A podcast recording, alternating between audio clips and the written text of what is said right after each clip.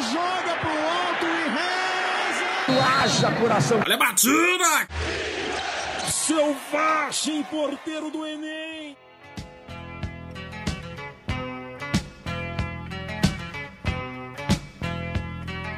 Bom momento, caro ouvinte do podcast da Dream Team. Eu sou o Ellerson Fraga e vocês sabem qual é o nome do pai do Gatito Fernandes? Não faço ideia. Have no idea. É Gato Fernandes. E qual é o nome do filho do Gatito Fernandes?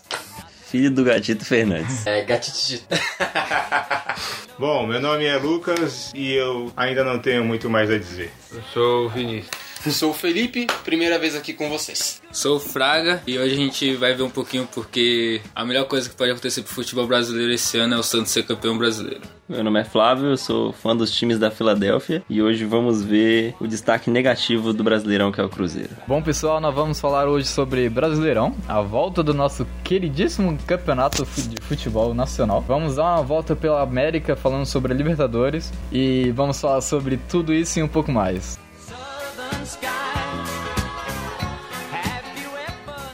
Muito bem, pessoal, antes de começarmos aqui nosso podcast, queria pedir uma licencinha aqui para falar sobre o nosso blog, que antes mesmo de sermos um podcast, nós temos um queridíssimo blog. E você pode visitar nosso blog pelo site dreamteam.travel.blog e ou você pode acessar pela descrição dos nossos programas, vai estar sempre o link do nosso podcast. Temos também uma conta no Instagram onde nós vamos postar sempre que tiver um texto novo ou um novo programa. E temos também uma conta no Twitter. Siga nosso site, siga nossas redes sociais e fique a par do mundo esportivo. Muito obrigado e vamos pro podcast que esse episódio está muito bom. Vamos lá para o Brasileirão, caros colegas de mesa. Nosso queridíssimo campeonato esportivo, o campeonato mais amado do mundo, esportivo e futebolístico. Brasil, ziu, ziu. O que vocês acham da volta do Brasileirão aí que ficou numa pausa angustiante para outra angustiante Copa América, que virou um cariocão das seleções, e ano que vem vai ter de novo. Pois é, né? É o novo carioca. Parece que não foi bom pro líder. Palmeiras voltou. Não venceu ainda, né? Três não jogos. Venceu é, no Brasileiro Foram não. três jogos. No Brasileirão não Três venceu. jogos. Voltou contra o São Paulo. Empatou com o São Paulo e... Empatou com o São Paulo. Perdeu pro Ceará. Isso, isso mesmo. Tomou um pau do Ceará.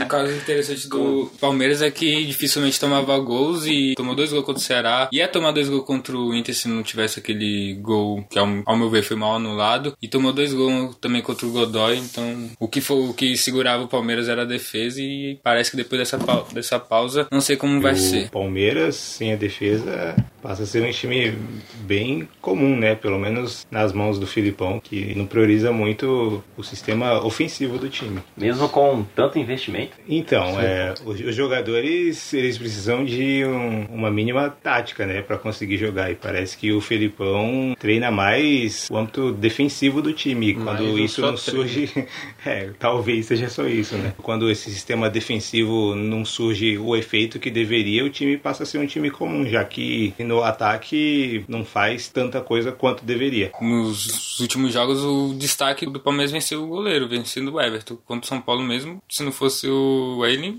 talvez teria perdido, se não fosse o São Paulo também ter jogado mal o segundo tempo. Contra o Inter também ele foi o destaque do time, então você pode ver que alguma coisa tá, tá errada lá no, depois dessa pausa. É, ainda falando da crise. Ouvimos crise?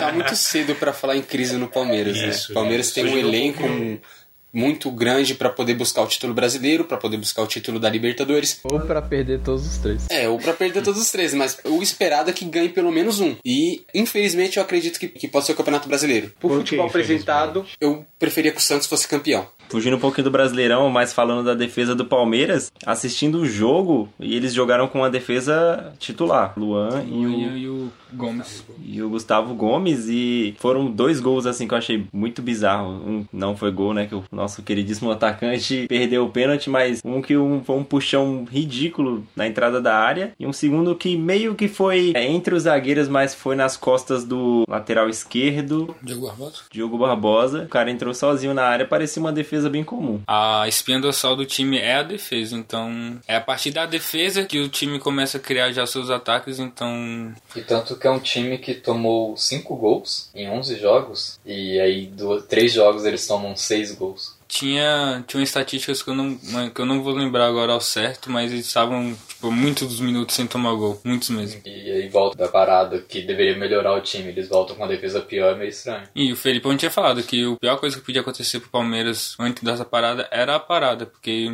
o que você menos quer é, tipo, você tá no nível alto e ter uma pausa, e a, além da pausa é, tipo, os jogadores não treinarem, porque eles vão ficar um período descansando em casa, tendo férias e tudo mais, até voltar e pegar de novo o ritmo e tal, é a pior coisa pra um time que já tá, tá vindo no embalo. É igual aquele jogo de Libertadores que o time tá ganhando e aí começa a parar o jogo pro outro time não, não pegar a intensidade no jogo. E essa pausa aí quebrou o time do Palmeiras por enquanto. Mas como o Felipe falou, é um time que não é tem um elenco aí desgraçado. Absurdo. Vamos chegar nas transferências, mas parece que vai chegar mais dois jogadores. Chegou mais dois. O investimento lá é, é coisa surreal. Não é algo que anda em falta. É, mas a gente tá vendo aí que, pelo menos no momento atual, nessas rodadas que passaram depois da Copa América, que os times que têm mais dinheiro, eles não estão conseguindo fazer valer em campo, como pode ver o Flamengo. tá bem. comemora a goleada em cima do Goiás. Não, não, não falei do meu time, não. Meu time é um. é um- Não, foi ele que meteu 6x1 no Goiás. Ah, sim, sim, o nosso foi Chapecoense. Então, o Flamengo vem mal desde depois da parada, né? Claro que tem que dar um tempo pro JJ, porque ele é novo, acabou de chegar e tá conhecendo o elenco ainda. Mas o Cruzeiro é aquilo, a gente conhece o estilo do Mano, mas o Cruzeiro, eu não vou entrar no mérito de dívidas ou não, mas o Cruzeiro tem um elenco que, que é dos mais fortes do, do país não faz um bom campeonato. Na, na real, não faz um bom campeonato brasileiro por completo, desde antes da parada, né? estivesse cagando e andando pro Brasileirão. E focado só nas eliminatórias, que é onde eles ganham tudo. Em Copa do Brasil tá aí que eles ganharam duas seguidas. Os caras estão sete jogos sem vencer. Outro exemplo disso, até de não ligar para o Campeonato Brasileiro, a gente pode falar do Grêmio, que no início da competição era apontado como um dos candidatos e hoje ocupa a 11 colocação do- da tabela, com o futebol que no Campeonato Brasileiro não vem sendo bom. Claro que em outras competições de mata-mata o time vem indo bem, mas até agora no Campeonato Brasileiro não mostrou serviço, longe do que o torcedor esperava no começo do ano. O Grêmio ainda tá na Libertadores? Tá. Passou já de fase da Copa do Brasil. O Grêmio, de todos esses, esses times que são considerados fortes aqui no nosso país, é o que menos tem um elenco profundo, né? O Renato é conhecido trabalhar com pouco e conseguir Citar uns mortos aí. ressuscitar essa é a palavra, o ressuscitar. português claro, ele tira leite de pedra. Isso. O cara é cons- o mestre dos magos. Exatamente. Ele consegue ressuscitar alguns jogadores, mas se você olhar para o elenco do Grêmio, mesmo os jogadores ressuscitados, entre aspas, não fazem um número tão grande, o que deixa o Grêmio com um elenco curto e o que faz com que o Renato priorize as competições que ele acha mais importante. Ao meu ver, o Grêmio deveria, agora eu acho que já era hora do Grêmio começar a olhar um pouco mais para o Campeonato Brasileiro, até porque já venceu a Libertadores, então eu acho que deveria olhar com um carinho especial o brasileiro, mas isso não parece ser o que o Renato pensa. E o Grêmio tá há muito tempo sem ganhar o Campeonato Brasileiro. Se eu fosse torcedor do Grêmio, depois da Libertadores, eu queria que o time focasse agora no Brasileirão e não no outra Libertadores. Eu sei que Libertadores é, é um dos campeonatos mais interessantes, mais emocionantes que se tem, mas brasileiro também é um campeonato muito importante. Mais ainda do que a Copa do Brasil. É, é que eles são 11 pontos atrás do Palmeiras líder, né? Então eles têm que dar uma, eles têm que dar uma arrancada muito boa pra chegar na, Eles, no Palmeiras, mas pô, o Brasileirão é longo também. Eles têm que fazer- Ainda, então dá tempo. hein? eles têm que fazer o que o Palmeiras fez ano passado. Tirar 13 pontos do São Paulo. É porque o o começo do ano do Palmeiras ano passado foi terrível, tava um time muito ruim. E aí os caras só ganharam tudo depois. Olhando a tabela, não é uma campanha pífia, igual a do Cruzeiro, mas tem que tomar cuidado e já aconteceu muito isso de times priorizarem outras competições e depois ficarem sofrendo pra se manter no Brasileirão e tudo mais. Eu, eu acho É, que não vai eles- ser o caso do Grêmio. Meio que eles estavam fazendo Eu isso acho- nos outros anos, né? Tipo, eles estavam 11 bem no. Brasileirão, mas chegavam na Libertadores e eles só focavam É. na Libertadores. E aí não ganhava o título brasileiro. Tanto que teve, foi o que? Acho que três anos atrás tava. Três ou dois que tava Palmeiras, Grêmio brigando ali. E aí o Grêmio ficou com a Libertadores quando ganhou. quando ganhou a Libertadores e depois perdeu o título brasileiro. No caso do Grêmio, no caso de elenco, como o próprio Lucas tinha falado, é nítido que o, time precisa de algumas peças. Por exemplo, esse ano o Renato tem apostado muito no André e todo torcedor do Grêmio não quer ver o André no time. Você acha que o Jael faz falta? Olha, é aquela, você, você não sabe. Então, é, você não sabe quem é pior. Nesse caso, pro torcedor, o melhor é sempre quem tá no banco, porque você coloca o cara pra jogar, o cara não dá o resultado. É uma posição pro Grêmio, Volta Marinho. volta Marinho, bem isso. Eu, tem o Viseu, né? Viseu lá, machucou. Viseu se machucou. É, o Viseu, Viseu saiu Grêmio- do Flamengo só machucou O depois. Grêmio carece muito de um centroavante, de um atacante. E O, o Viseu é, seria uma boa alternativa que ele terminou, antes da Copa América, ele terminou em alto, assim. Ele entrou fazendo gol e tal, mas infelizmente voltou agora e se lesionou. Eu gosto do Vocês Viseu. sabem qual é a lesão dele? Quanto tempo? Se não me engano foi tornozelo, eu não lembro Mas agora. é. Fudeu alguma coisa só tô Não, acho que, acho que foi um. Foi uma ruptura leve no ligamento, alguma coisa assim. Esse Eu não lembro isso daí agora. dá mês, né? Ruptura leve de um mês. Aqui tem informação eu digo que Felipe Viseu passará por uma artroscopia. Já deve ter passado com essa notícia que é de 12 de julho. E ele vai ficar por 12 meses. Ele machucou. 12 meses, um ano? Pô, dois meses. Caralho, meu, mas que porra é essa? A perna saiu do corpo? Foi uma luxação no joelho esquerdo. Vai ficar dois meses fora. Ô cambada de perna de pau, se ninguém aparecer, dá pra mim que eu chuto.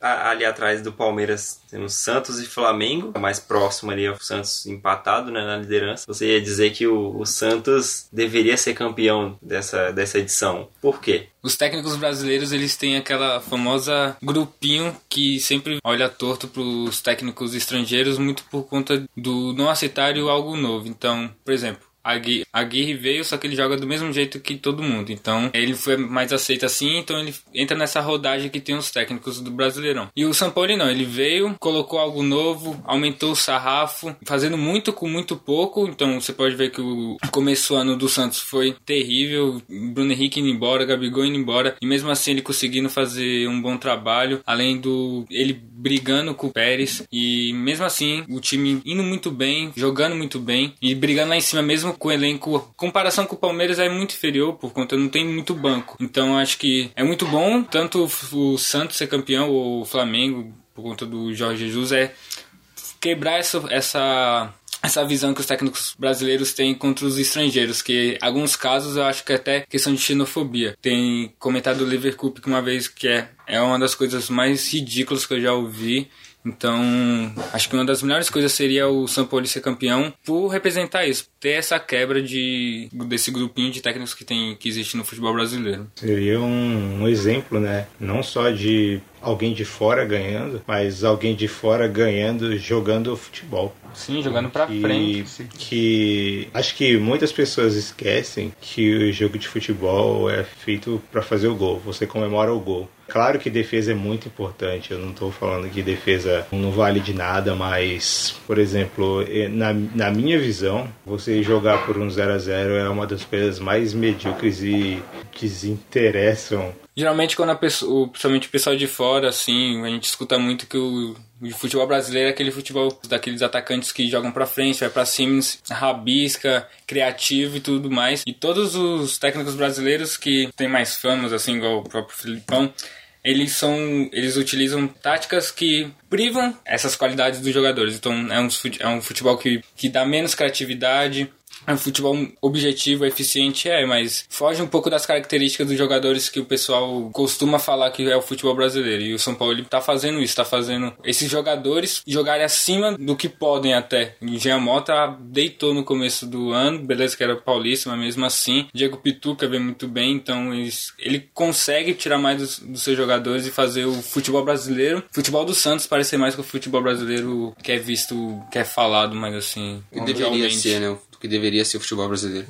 Uma coisa também é que, tipo, pra galera que é jovem, tipo, os times de fora começam a olhar mais pra esses times que têm técnicos, tipo, europeus, né?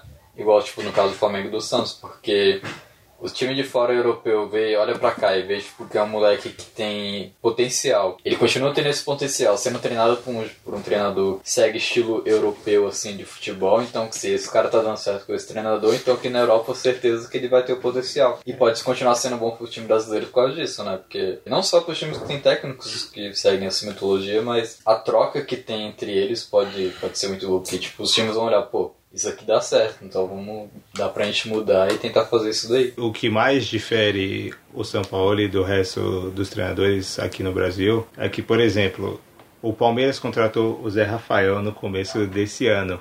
E o Felipão muitas vezes foi indagado porque que o Zé Rafael não tinha espaço e o Felipão sempre dizia que o Zé Rafael era da mesma posição do Dudu, o que claramente não é. Por exemplo, o Felipão não conseguia tirar o melhor do Zé Rafael. Já no caso do, do Sampaoli, ele com os jogadores que ele tem, ele faz as fraquezas dele deles serem ocultadas no esquema de jogo dele e fazem as características boas dele serem amplificadas, o que acaba fazendo o Santos ser esse time vistoso que vem sendo esse ano. Eu ia dar uma cornetada no Zé Rafael que tanto no jogo contra o Inter quanto no jogo do Ceará ele sentiu o jogo. Os, nos dois jogos o Palmeiras não entrou na intensidade que deveria e um dos jogadores, ao meu ver, que mostrou isso no jogo foi o Zé Rafael. Pra mim teve um pouco menos de falta de combatividade e tal. Então, só um Famoso- momento corneta. Famoso pipoquinho? Não, não fala isso. Isso é horrível. Isso é horrível. Jogador profissional, jogador profissional não pipoca. Eu gosto do Zé Rafael. Gosto do, do- dele como jogador também, só que eu acredito que, que ele não deveria ter ido pro Palmeiras. Eu É acredito que ele deveria ter ido pra outro time. Vasco. Pro Santos mesmo, que não tem ninguém na posição. É que o Santos também não tem dinheiro. Não tem dinheiro, eu sei, mas tipo, eu quero dizer que ele deveria ter ido pra outro time. Ah, eu tinha dinheiro pra comprar poeira, mas cara. É, enfim, deveria ter ido pra outro time porque ele ia ter mais tempo de jogo. Ele poderia, quem sabe, ser o dono do time, dependendo do time que ele fosse. Poderia ser o cara, o 10, o cara que vai resolver. Coisa que no Palmeiras, Você acha que o Zé Rafael No Bahia, play? no Bahia dependendo sendo do o cara time. do No. Bahia, ele tava sendo o cara do time. Então provavelmente ele já não queria mais ser isso. isso No aqui. Flamengo ele ia deitar. Eu também acho que deitaria. Também acho. Também Porque acho. ele cara que é, Ele aquele- ele ele é aquele cara que ele des- destrói e constrói. E é, o- é e uma das coisas ali. é uma das coisas que o por isso que o Coediano tá perdendo um pouco de espaço, é porque aquele cara, o Coediano é o cara que destrói. E o Zé Rafael destrói e constrói. É, o Coelho ele gosta muito de fazer passo lateral, né? Ele, que no começo do Flamengo ele jogava muito mais pra frente do que ele começou, mas aí ele perdeu essa. Bota o Zé Rafael no Fortaleza do Rogério Ceni pra você ver se ele não destrói. É isso que eu ia falar agora, caro Felipe. Você ia falar de um Falamos de treinadores alternativo e que o Zé estrangeiros. Fortaleza. É o tipo de treinador, sabe? É que nem o Fraga tava falando. Tava falando sobre os treinadores brasileiros que acabam tirando, entre aspas, essa fama do jogador brasileiro ser de driblar, ir pra frente. A gente tem outros treinadores brasileiros, como por exemplo o que tá no Fluminense, o próprio Rogério Ceni.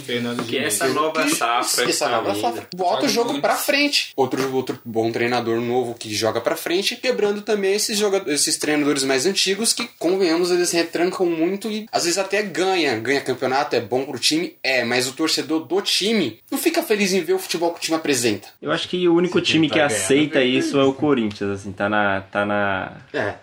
Tá escrito na lápide do, sei do, mais. do estatuto do clube que tem que jogar atrás e tem que ser um time raçudo e nós é Corinthians. O pior é que pra mim, pro Corinthians parece que aquilo encaixa, sabe? Assim, porque na arena, você, tipo, tipo, na arena do, do Corinthians lá, tipo, quando você vê aquele time do Corinthians fazendo um gol 1x0 ali, duas horas de jogo ainda, e você vai ter a massa do Corinthians em sua volta e o time todo fechado, mano. O time parece que não vai conseguir. Pode ser tipo um Barcelona, mas o time vai parecer pequeno por causa da torcida, tá ligado? Eu acho que é o único time que dá pra encaixar jogando recuado assim é o Corinthians. É o caso do São Paulo. Quantas vezes aconteceu isso com o São Paulo? Chega lá em Itaquera, toma um gol no comecinho do jogo e acabou. Pode desligar a televisão porque não vai rolar nada de diferente. O Corinthians vai se retrancar, a torcida vai empurrar e o jogo vai terminar assim. No jogo da rodada passada aqui do Flamengo e Corinthians, eu falei isso pro meu pai quando a gente tava assistindo. O Corinthians fez o gol, falei, pronto, pode desligar a TV que o Flamengo não vai fazer mais nada. E achou aquele gol com o Gabigol lá, mas. Que é o artilheiro do campeonato, né, caro Ellison? Você pega o time do Palmeiras também, tem um alto investimento, e pega o, o time, no- o time retrancando, jogando, por exemplo, como o Corinthians joga. O time acaba sendo campeão, sei lá, do paulista, do brasileiro da vida. Você acha que o torcedor vai ficar feliz com o futebol apresentado? Infelizmente, cara, eu Não, digo que vai. O torcedor vai. não vai, É, cara. aqui- o torcedor a- do Palmeiras, ele tá cobrando o É. time pelo investimento que tem sido feito. Tipo, É, resultado, sim, cara. mas... Mas, tipo, igual o Corinthians, o Corinthians trouxe o Gil. É um investimento grande aí, tipo, encaixa totalmente, né? Não, mas Da o onde tá é dinheiro que ninguém sabe. Aqui no Brasil... Falamos do Flamengo que não fazia gol e né, tocou no assunto do Gabigol, que agora é o artilheiro do campeonato por enquanto.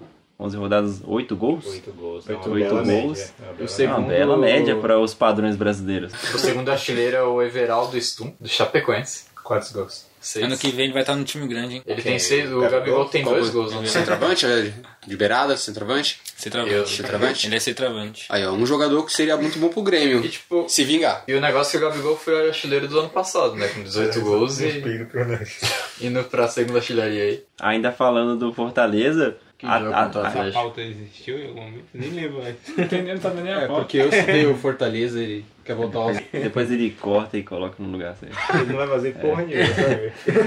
Eu vou botar. Ainda, Ele vai colocar minha voz, tá ligado? Do primeiro. Corta aí, corta aí. Ainda falando do Fortaleza e do nosso queridíssimo Rogério Ceni, São Paulo? através das Fortaleza. através Fortaleza. das da nossa prévia realizada no começo do Brasileirão, tá lá no blog, corre lá. Nós já tínhamos Qual, qual, previsto qual é o que link? Qual é o link? dreamteam.travel.blog. Este é o link. Vai estar aqui na descrição. Tem a prévia de todo o Brasileirão. Nós já tínhamos dito que o Fortaleza vai ficar ali um pouco abaixo do meio da tabela, mas não vai cair. Isso porque o Rogério está lá. Por enquanto, o time não tá bem, não vamos falar que tá bem, porque está abaixo da, da metade da tabela. Isso porque é um elenco mediano, é um elenco. O Rogério, até um tempo atrás eu vi um, um jogo do Fortaleza, não é aquele time do São Paulo, é, não é aquele São Paulo do Rogério Ceni, mas consegue fazer o que dá. Eu vejo que os jogadores se esforçam pelo Rogério, ele tenta colocar a metodologia dele em prática. É aquilo, o time é mediano, os jogadores estão lá, só chegam naquele nível praticamente. Então acredito que ele com um elenco melhor nos próximos anos possivelmente chegará ao título do Brasileirão. Eu acho que o, o Fortaleza tem um time montado pra se manter, né, no Brasileirão. E, tipo, como tá no começo até, mas o Fortaleza tem 14 pontos. E tá em 14. O Internacional tá em sexto e tem 17 só. Então uma vitória leva o Fortaleza lá pra sexto. São. Paulo tá com 4 pontos de distância do Fortaleza. Então, é uma vitória em do Fortaleza leva lá, lá pra cima. Então, E sabe, já falei tá uma vez e falo de novo. Rogério Senna é o técnico do Ex. Já que a gente tá nesse momento de bajulação Rogério, é claro que é cedo para dizer, já que ele só tem dois trabalhos, mas o que eu vejo como a maior, a, me- a melhor característica do Rogério é que ele, ao contrário dos outros treinadores, a maioria dos treinadores, ele trabalha com, com o que tem. Por exemplo, no São Paulo, ele tinha um elenco mais jovem e um time mais ofensivo, enquanto o Leco deixou. É, então ele colocava o time mais para frente, amplitude no máximo no time para dar bastante velocidade pro time. Já no Fortaleza, ele busca jogar com, com a bola sempre que possível, porque isso é uma coisa que ele preza muito no futebol, mas ele percebeu que o time, por não ser tão capacitado tecnicamente, às vezes precisa jogar um pouco mais defensivo, não não nível Mano Menezes, Felipão, mas quando o time precisa se defender um pouco, ele sabe, ele não, não é aqueles treinadores que colocam o time pro ataque e, e foda-se. Nós temos aí, falando de estatística, como a gente já falou da artilharia, né? Ah, em assistência, quem lidera assistência é o Dudu, Apostei no Dudu, esse líder de assistência, hein? na, na- do Brasileirão. Uhum. O que mais que você apostou? Palmeiras campeão. Eu coloquei no da Palmeiras campeão. Libertadores que o Dudu ia ser líder de assistência, ele não tá indo tão bem. Mas ó, ele tem 5 assistências em 10 jogos. E eu separei aqui, ó, não sendo clubista, mas o Arrasca, ele tem 4 assistências em 5 jogos. Quanto tempo ele vai ficar? Hum? Quanto tempo ele vai ficar fora? Acho que é duas Ele semanas. volta no próximo jogo da Libertadores já. Graças a Deus, porque tá sem Everton Ribeiro, Diego e Arrascaeta. Os três armadores Diego se partiu ao meio, né? Nossa, velho, na hora que o Diego machucou. Será que ele está se arrepende de ter voltado pro Santos? Santos? Eu já vi muito torcedor flamenguista querendo chutar o Diego. Ah, isso é normal. É, isso é No normal. Santos, não. No. Santos Tem jamais isso ia acontecer com Tem ele. muito que. Não, Claro lógico que que não. não. Jamais ia acontecer com que ele. não. Os Quando caras não- caras não quando gostam Coelho. escolheu, Quando ele escolheu ir pro- Ah. profissional exemplo Ah. da porra do Quando o. Diego Diego escolheu tem ir pro... muita história no- no Quando o Santos. Diego escolheu ele ir pro Flamengo, o torcedor do Santos tava, tipo, querendo matar ele, porque ele não foi pro Santos. Então, tipo, Não, mas- tem, mas aí se ele meio que Se manchou. pro Santos, a torcida vai, vai amar Não, ele. Mas, tipo, agora sim, mas o tipo, do se Flamengo na é época, normal, se na o época Flamengo ele, tá bom tipo sem ganhar. Se na época Mas, ele fosse pro Santos, A proposta que ele tinha era do Orlando. É, do- o Santos não fez proposta pra ele, eu acho. É. A do Orlando era bem melhor. E ele Era melhor que a do no Flamengo até, né? Era. Na verdade, parece que não. Aí ele parece que soltou aquilo pro Flamengo aumentar a proposta. Ah, É, eu, eu, vi, eu vi falando disso também, mas eu não, não confirmei, então. Voltando agora no que o Lucas já tinha falado um tempo atrás sobre o Jorge Jesus não ter muito tempo de trabalho. É importante pra ele, vai, nessas próximas rodadas, vai ser como ele vai lidar com as lesões que aconteceu no time. Então, a Rasca aí já se lesionou, o Diego agora, então, também fala. por muito tipo, tempo. Ele, o a galera tava criticando ele, mas, tipo, voltando no Diego. mas, tipo, pra mim o Diego foi um cara que mais evoluiu quando, depois que o Jorge Jesus entrou, sabe? Ele mudou ele de posição e a característica do Diego, tipo, aquele giradinho que ele dá, tava sendo muito melhor ali de segundo volante. Agora, machucado, a gente tem que ver aí como é que funciona. Mas com o Gerson, contratado também, que joga nessa posição também, lá fora ele tava jogando aí, pode ser que... O bom é que o Flamengo tem um elenco, então talvez pode ser até... da- Elenco sim, né? O Flamengo eu sempre acho que o Flamengo tem um elenco disfarçado. O Flamengo não tem um elenco, ele tem vários jogadores que jogam na mesma posição. E aí, na hora que todo mundo machuca, que aperta, falta jogador. E aí é o negócio que o técnico tem que aparecer, né? Então aí Jorge Jesus tem que se provar aí no, no Flamengo aí se valer a pena e na hora que falta os jogadores. É, então, mas o Flamengo teve o azar de todo mundo que desmanchou é tudo ali na mesma posição, Todo né? na mesma E posição, É, é, na é verdade, é na verdade talvez o melhor setor do time, né? O meio os campo é três onde tem, é onde tem mais jogadores de, de alta qualidade. O pessoal decidiu desmanchar todo mundo de uma vez, né? É, o, o Arrascaeta tomou no banco, mas quando ele jogava, meu, ele tava sendo o melhor do time, fácil, assim. O que o pessoal mais reclamava do Flamengo, assim, em relação ao elenco, era a parte defensiva, né? É, e agora E contratou, um, então. contratou um zagueiro de 1,3m. 1,90m. Tratou dois Ô, o ótimos Jess é alto, né, velho? O Gerson? Porra, Ele tava é do lado alto do mesmo. Pablo e tava alto pra É, o porra, Pablo velho. tem 1,90m. O Pablo tem 1,90? É, É? velho. O E- Pablo tem 1,90? E ele do lado Não, tava. o Pablo, você tá pensando Pablo no Pablo atacante Martins. de São Paulo? Não. O Pablo, o zagueiro que O zagueiro que o Flamengo contratou. Espanhol. Era do Manchester City e jogou no La Coruña. Conhece esse cidadão, né? Ele tava na apresentação lá do Gerson, o Gerson é muito alto, velho. ele é mesmo. E o pior é que ele não parece que ele é magro, É, assim, velho. ele parece ser, ser baixinho. O elenco do Flamengo também, que o setor mais criticado era a defesa, né? Contratou também dois bons laterais, né? É, mas é dois laterais velhos. Não, Mas- sim. Igual, E- tipo, uma coisa assim, tipo, tá ligado? No jogo de, do Emelec contra o Emelec ontem teve muita jogada que o Rafinha faltou perna. Tanto que o Rafinha no começo ele tava jogando uma posição fora, né? Então talvez isso quebrou um pouco da condição física. Ele tá um bom tempo sem, sem treinar, voltando de temporada. Começando a temporada dele agora. Mas, tipo, quando chegou no segundo tempo, dava pra ver que ele faltava um pouco perna, porque ele não voltava, ele ficava no ataque. E acho que talvez o Felipe Luiz, apesar que o Felipe Luiz já não é tão velho quanto o Rafinha, mas pode ser um pouco de um problema aí pro Flamengo. Foi quando o Rafinha voltou pra lateral, você viu o chapéuzinho que ele deu no maluco? Acho que a questão do Rafinha de faltar perna é que, tipo, ele praticamente não teve férias, então, tipo, é- Então. é- ele vai ter uma temporada e meia até, até ter as férias. Então. O Everton Ribeiro, Mesma quando coisa que o Felipe chegou no Flamengo, Luiz. aconteceu isso. Ele chegou, ele terminou a temporada na Arábia e veio pro Flamengo. Ele não teve férias. Meia temporada dele ali no Flamengo foi horrível, porque ele não aguentava jogar direito. Ele jogava um jogo bom ou outro, passava uns 10 jogos sem jogar nada. E aí depois que ele começou a se encaixar, ter férias e ter o ritmo normal de jogador aqui do Brasil, ele começou com meia bola. Eu acho que quando o Rafinha e o Felipe Luiz pegarem a pré-temporada aqui do Brasil, a pré-temporada entre aspas, né? Eu acho que o nível deles em- em relação aos outros laterais brasileiros vai ser, tipo, vai ficar muito evidente. Em relação ao nosso queridíssimo Pará. Vai pro Liverpool. E- Olha, olha, olha. Vocês sabiam que o Pará joga na lateral esquerda? Maldição do Pará, gente. Falou o nome dele três vezes, ele vai pro seu time. Quem? Parar. Não entendi. Para, para, para, para! Ah, tá! Pra que, pra que time torce o João Kleber? Não entendeu? Eu entendi. Ele que fala para, para, para, para. Tem um time chamado Pará? Puta que pariu. Pariu. Vai te tomar no cu. Teu presidente já não ajuda teu time. Tu quer levar esse cara pra lá, pai? Transferência. Aqui tem informação, o João Kleber torce pro São Paulo. Ô, mal God. Pará confirmadíssimo no São Paulo. Bom, acho que ali do top 5, a gente não falou do São Paulo, né? Quem é São Paulo? Precisa? O que você acha? Precisa falar Ó, no igual. Atlético também ninguém quer. O problema do São Paulo ganhou de 4x0 da Chape e depois também acho que vai Não morrer. se comemora goleada. né? Exato. velho. Exatamente. A Chape tá É. muito fraca, né? Você goleia, você chora. A Chape tá no rebaixamento.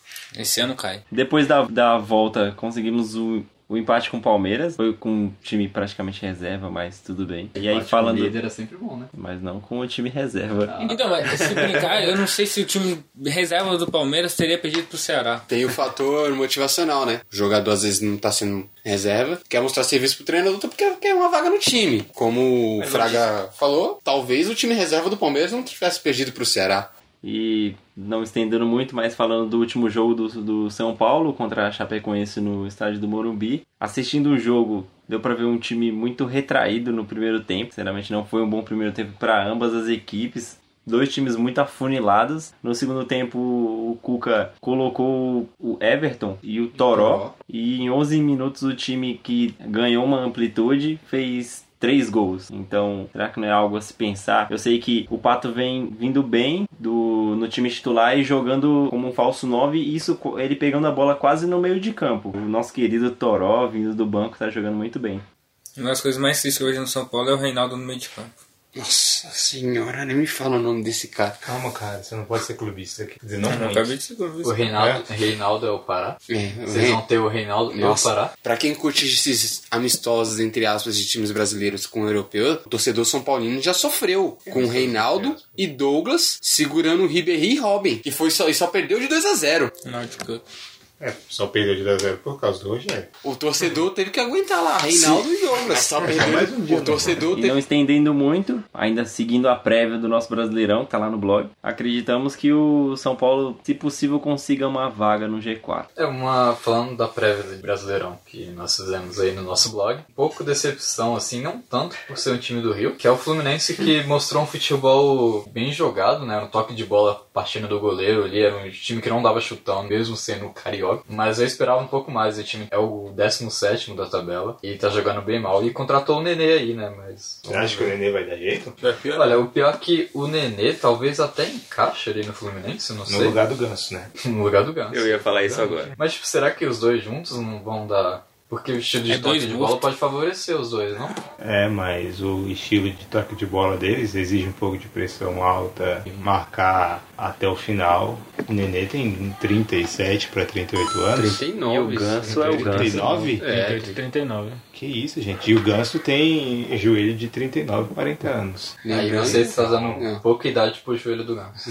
O Ganso tem um joelho de Jogar. 46 anos. jogar com um dos- desses jogadores ali é ter que ter outro jogador pra marcar por ele e por, por esse atleta. Você querer jogar com os dois juntos, e- vai ter alguém que vai ter que marcar por três. Teria que ter o Coedjar no Fluminense. Tem que ter o. Teria que ter o Kanté. o- É, joga ali Kanté, Felipe Melhor Melo. referência. Kanté, Felipe Melo e coloca os dois na frente. É, ele tem 38 anos. Aqui tem informação. Nenê, Nenê, Nenê. Nenê. O joelho do Ganso não, pô. o joelho Não, joelho do ganso. Também. O Ganso já tá Também. aposentado. velho. Joelho do ganso vai se Tá aposentar. né? aposentado na nova presidência. É isso que eu ia falar. Já E tão 100% velho que ele é. ainda. Tem então. Libertadores!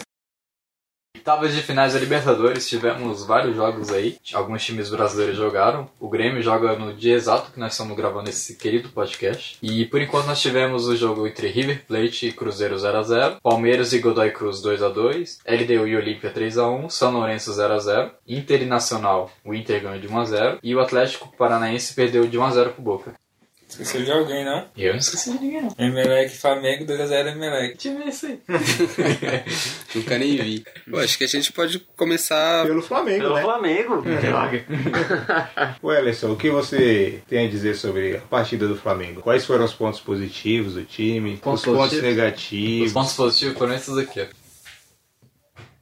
Mas como assim? Você não está dizendo nada. Vou puxar até a estatística aqui do jogo, mas o time do Flamengo não sabe jogar Libertadores, né? Posse de bola, 69% de bola pro Flamengo. Pro Mengão. Pro Mengão. Sim, então. Mengão da massa. Mas é aquele detalhe da posse de bola não efetiva, né? O Flamengo só tocava a bola de lado. E aí o Emelec... Traz essa estatística. Disputas vencidas. O Flamengo venceu 54% das disputas. Escanteio 7 a 4 pro Flamengo. O Flamengo chutou cerca de 14 bolas ao gol. o Emelec. Não, Mas não, não, jogou não. Chutou chutou chutes. Chutes ao gol foram dois. Dois. Para um time Então- que teve 69% de posse de bola. E jogou com a mais durante com o tempo. 14 chutes no gol Sim, só. sim. É muito pouco. O Emelec chutou uma bola no gol no primeiro tempo, foi o chute do gol. Gol. O Flamengo só chutou uma bola no gol, depois estava 1x0 e tava quase terminando o primeiro tempo. Esse, esse é o ponto. Não, não dá pra um time querer ganhar a Libertadores e o time não chuta pro gol, tá ligado? Tava chovendo, Triste. chuta no gol, o goleiro vai espalmar e vai escorregar da mão dele. Dizem que o Jorge Jesus não sabe jogar Libertadores. É, jogou. A primeira, né? Caralho. Também calha de do Flamengo ter tido que improvisar alguns jogadores, né? Tipo, o Rafinha teve que jogar no meio campo. Não, porque- na verdade ele não teve, né? É, o técnico escolheu pra isso, mas. E a bola foi nas costas do Rodney. Rodney. E O Arão tomando ba- ô, dando banco pro Cuejá, velho. Como é que pode? Na hora que o Cuejá entrou, o sistema defensivo do Flamengo melhorou muitas vezes, velho. Aí tomou o gol. Triste.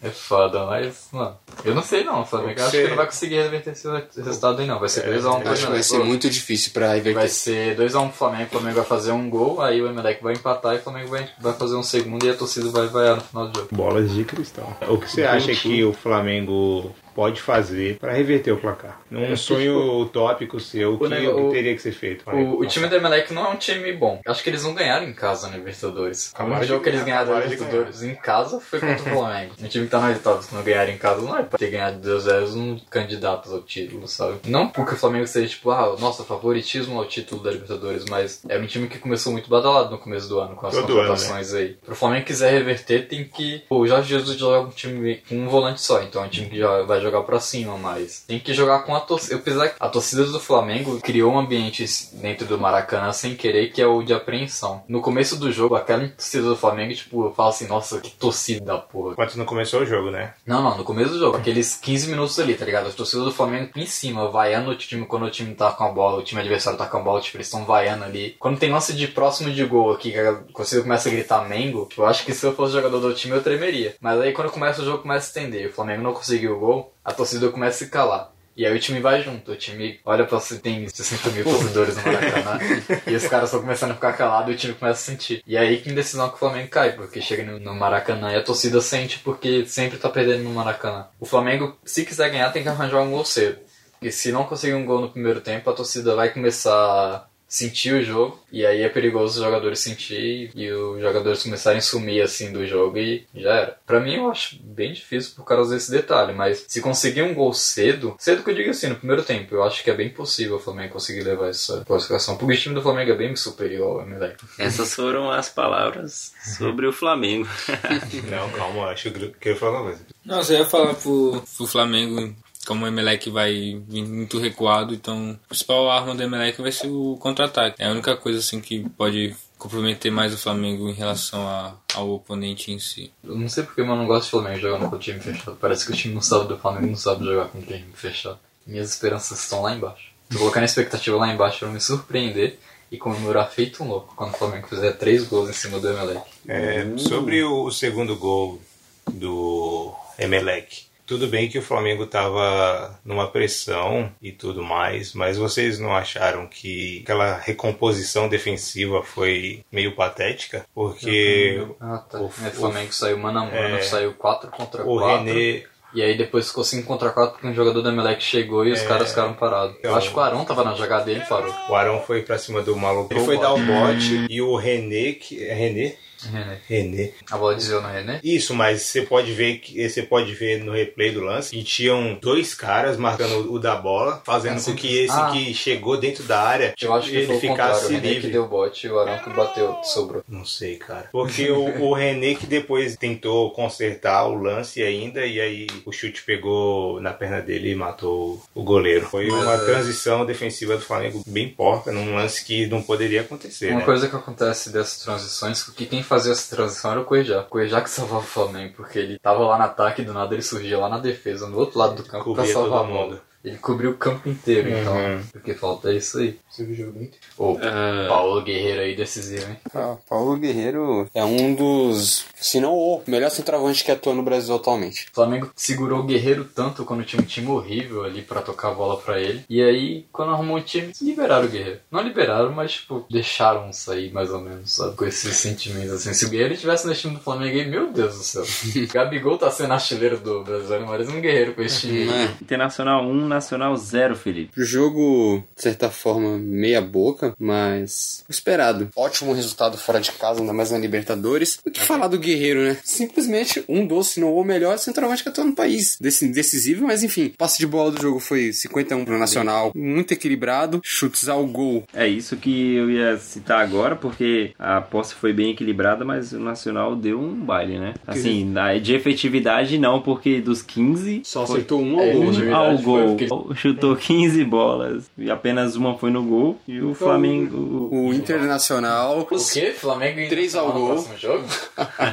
Essa chave aí se enfrenta. E passar dos dois aí, enfrentam um ou outro. Seria interessante, né? Um encontro do Guerreiro. Maracanã lotado. Não, pô, Nacional e Flamengo, não Internacional. Ah, Tá tremendo pro Guerreiro. Guerreiro é pipoqueiro também. No Maracanã ele pipoca. Pegou, largou, quase acontece um cocorococó. Godoy Cruz e Palmeiras 2 a 2 Péssimo resultado pro Godoy Cruz em casa. Não saindo Ainda com 2 a mais. 0 deixando... As devidas circunstâncias. Apesar É, que eu- o Palmeiras teve aquele do, do Barcelona, né? Que o Barcelona, o Palmeiras saiu perdendo de 1x0, né? O segundo jogo foi em casa, o Palmeiras não conseguiu reverter, não foi?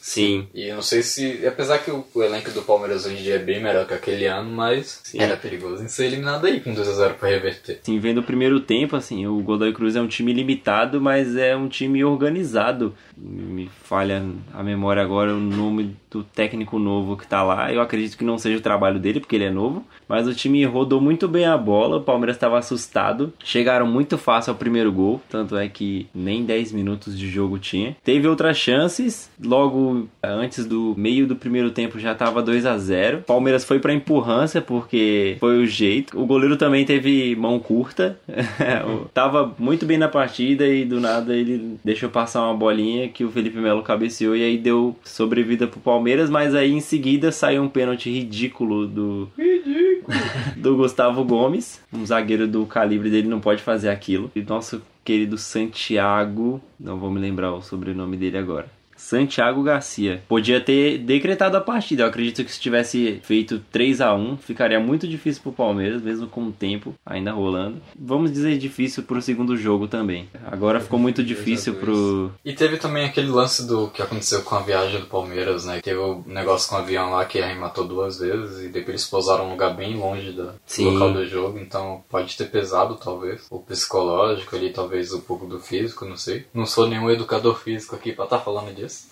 Temos três caros amigos aqui na mesa que podem falar melhor. Dois? Desculpa. é que eu não sei fazer contas. Né? É por isso que eu faço podcast. Palmeirense. Bom, Eu faço podcasts. assim. 4 mais 1 é 9.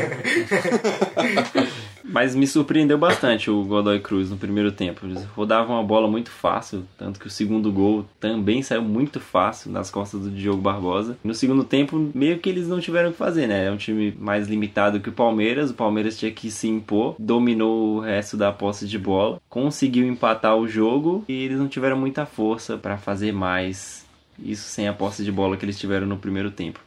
Acredito que o jogo foi mais ou menos isso e agora ficou difícil para eles reverterem aqui. Aqui o Palmeiras vai se impor, vai mostrar o elenco que tem e com dois gols fora é quase impossível perder essa vaga. É esse negócio do, dos gols que complica, né? Porque 1 a 1 da Palmeiras, os dois da pênalti, 0 a 0 da Palmeiras, então. Ficou muito difícil para eles. Se fosse torcedor do Godoy Cruz, eu teria preferido perder de 1 a 0 do que ter empatado de 2 a 2 a cara melhor. A gente pode falar também do jogo do Cruzeiro, né? Que, Fala aí.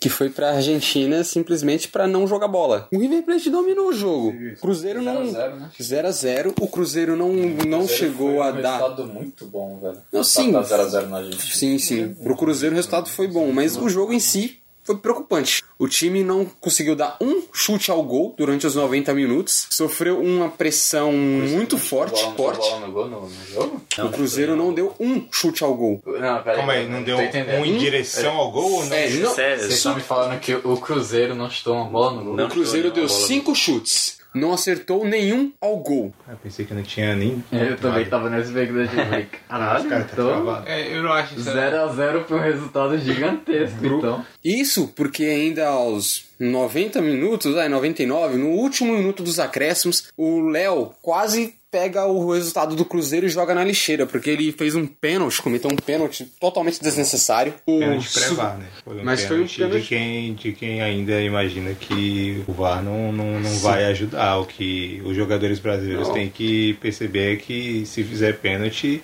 Isso é muito burro. Sabe- Daqui sabe o que é 10 incrível? Sabe o que é incrível? Os jogadores do River Plate também não viram. Pra eles, ninguém pediu pênalti. Eles queriam bater o escanteio. bola, eles, eles queriam bater o escanteio. A arbitragem que viu o pênalti deu. A sorte do Cruzeiro é que o Soares que bateu a bola, ele isolou. Você disse sobre ser preocupante do Cruzeiro, mas a verdade é que era bem isso que o Mano queria. Ele, ele- ele não, ele não gosta do É futebol. Ele é um agente anti-futebol infiltrado nesse esporte. O que ele queria era não ter jogo, e ele foi bem sucedido nisso. O time dele, ele não queria atacar. Não é algo que falhou no plano dele, ele não conseguiu contra-atacar. Ele não queria, é isso que ele faz. E ainda, é, é incrível. Como ele teve a sorte ainda de ganhar um pênalti no último lance. teve o azar de ter um pênalti cometido e a sorte do adversário ter perdido o pênalti no último minuto de jogo. É, ele teve a sorte dos caras terem perdido o pênalti que, cara, é, é inacreditável E como tem sorte esse ideia. mano, velho. Assim, Esse cara tem muito que tomar no cu. Pro O cara não faz futebol. nada pelo futebol. pro futebol, se o Soares tivesse feito o gol e em Minas, é, no Mineirão provavelmente, o Cruzeiro fosse eliminado com 0 a 0 eu ia achar muito bom. Se olhar só pro resultado, eu acho o resultado muito ruim pro Cruzeiro. Qualquer empate é do, é do River. Verdade, eu não empate- possibilidade. 1x1, 2x2 é, é do River. E 0 a 0 0x0 é, pênalti. é. Eu sei, mas é o o que ele vai querer agora, ele vai. Ele vai segurar um 0x0 de novo. né? Vai em casa, Verdade, eu assim. não tinha pensado possibilidade. Ele vai tentar segurar um 0x0 de novo, provavelmente. Mas Não, é o Mano Menezes, o que ele vai Ah, treinar essa, nesse período é pênalti. É pênalti. É, o Fábio dá uma sorte aí de pegar. Pô, o Cruzeiro não, não, ele é bom. o Cruzeiro não tem um time ruim pra estar assim, né, Thiago Neves, o Rodrigo. O Rodrigo tá jogando? Mas i- isso, Rodriguinho. isso. Rodriguinho, acho que é Tá titular. lesionado. Não é. Não O é Fred também tá no relesionado. O Fred, ele tá com... Ah, não vou lembrar, velho. Vamos ver. Pô, o Fred também, o Fred tava jogando pra caralho e machucou, velho. Pra caralho sim, né? Ele tava fazendo o papel dele centroavante fazendo bastante gols. Tava fazendo o papel de Dom Fredão. É, eles jogaram com o Pedro Rocha na frente. Que não é um cara ruim também aí, né? E mesmo assim sair com só zero gols e zero chutes. O último brasileiro da Libertadores que falta é o Atlético Paranaense. Jogou em casa contra o Boca Juniors. Foi melhor no jogo, teve mais posse de bola. resultado. Péssimo resultado em si, mas a partida o, o Atlético chegou a, me- a jogar melhor, teve mais posse de bola, teve mais chutes. Não ao É, gol, mas chutes em si. Procurou mais o ataque. Em casa você não conseguiu o resultado. É triste, é triste. Ficou muito difícil pro Atlético Paranaense. E Embora tenha feito uma boa partida. O Marco Rubem perdeu um pênalti também. Sim.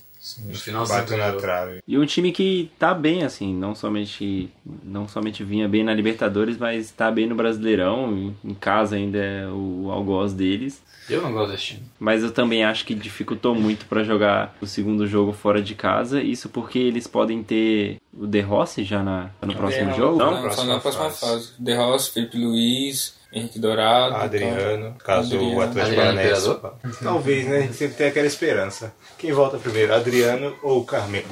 Sabe? Pô, Adriano. Imperador nesse time do Flamengo aí, meu amigo. Foi um, foi um resultado muito ruim para o Atlético Paranaense, é claro, mas eu não perdi as esperanças de uma classificação, não. Eu acredito nessa organização que eles têm, o treinador deles, que é muito bom. É um time muito legal, raro aqui no Brasil, que é um time organizado. Sim. Eu, eu acredito que eles podem se classificar mesmo na tão temida bomboneira. E os demais resultados foram LDU 3x1 no Olímpia.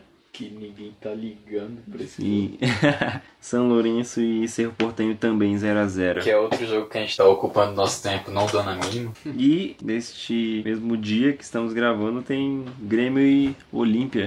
Libertar. Grêmio e Libertar. Esse jogo promete. Eu acho que dá Libertar. hein? Libertar é bom.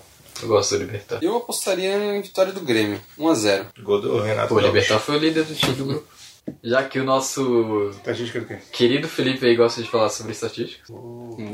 O artilheiro da Libertadores é o Martinez e o Marco Ruben com 6 gols. A liderança de assistência está sendo com o Bruno Henrique do Flamengo e o Sanches do Melgar com 4 assistências hoje. Essas Do seu o quê? Hã? Do seu o quê? Que? Repete. Que? Vamos lá, artilheiros. Tem o Adrian Martinez, do Clube Libertar, e o Marco Rubens, do Atlético Paranaense, ambos com seis gols. Na assistências, temos o Bruno Henrique, do Flamengo, com quatro, e o Joel Sanches, do Melgar, também com quatro assistências. Do seu quê? Agora você pegou, né? Meu gar, cara. Seu quê? O Felipe ainda não entendeu porque ele tinha a fala toda. Hoje não! Hoje não! Hoje sim! Hoje sim! Então vamos ver aí quem vai passar na próxima fase da Libertadores. Começando pelo jogo do Cruzeiro e River Plate. Quem vocês acham que passa desse jogo? River Plate. River. River Plate. River Plate. River Plate. Cruzeiro, só pra Palmeiras e Godoy Cruz. Palmeiras. Palmeiras. Acho que sem surpresa, vai ser o Palmeiras. 3x3 Godoy Cruz. Seria muito da hora dizer a verdade. Godoy Cruz jogou a classificação fora, vai dar Palmeiras. É, eu também acho. Quem rolou pro Godoy Cruz e Palmeirinha consegue. Esse que ninguém se importa, mas Olímpia e LDU. E aí? Olímpia. LDU. LDU. Altitude. LDU já me deu 3. LDU. LDU 3x1, é verdade. Foi? Foi. Isso que eu falei altitude, cara. Ele aí também. Eu confio que o Olímpia vai conseguir reverter. Já foi. É que eu gosto muito do Olímpia, aquele time deles ali, velho. Calma, deixa eu ver o estado do. É que eu pensei que ia ser só dos brasileiros, mano. Eu fui surpreendido, esqueci. 1x0, 1x0. O outro é 0x0. O outro Foi 0x0, pode digitar qualquer um. São Lourenço. Puta merda. Eu acho que dá LDU. Internacional e Nacional. O Internacional, nossa, Internacional você já tá falando o, o, o confronto. Internacional. Inter. Inter. Internacional. É internacional também. Inter, porque Nacional vai ficar fora. Aí vai ficar só Inter. Cerro Portenho e São Lourenço. Hum, essa é difícil, hein? Essa é difícil. Essa é difícil. Time do Papa. 0x0 vai pros pênaltis e Deus resolve lá. Cerro Porteio. Cerro Porteio. Olha, eu confio no São Lourenço. Eu acho que eles vão arrancar 1x0 fora de casa. Cerro Porteio. São Lourenço, Deus é mais. Só... Nossa. Cerro Portenho joga em casa, mas eu acho que dá São Lourenço. Boca Juniors e Atlético Paranaense. Dá o Atlético. Atlético. Olha, a lógica é o Boca, mas eu confio no Atlético. Boca Juniors. Eu acho que vai dar boca. Mas eu acho que dá Boca. E Libertar e Grêmio. Eu acho que dá Grêmio. Grêmio. Grêmio. Grêmio. Grêmio vence hoje e empata o próximo. Eu acho que dá Libertar. Flamengo e Emelec.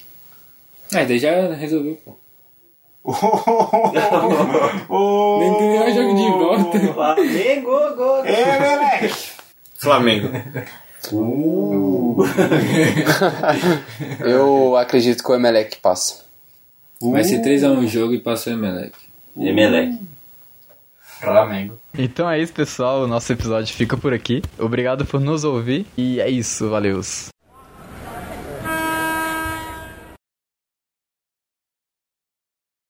Momento.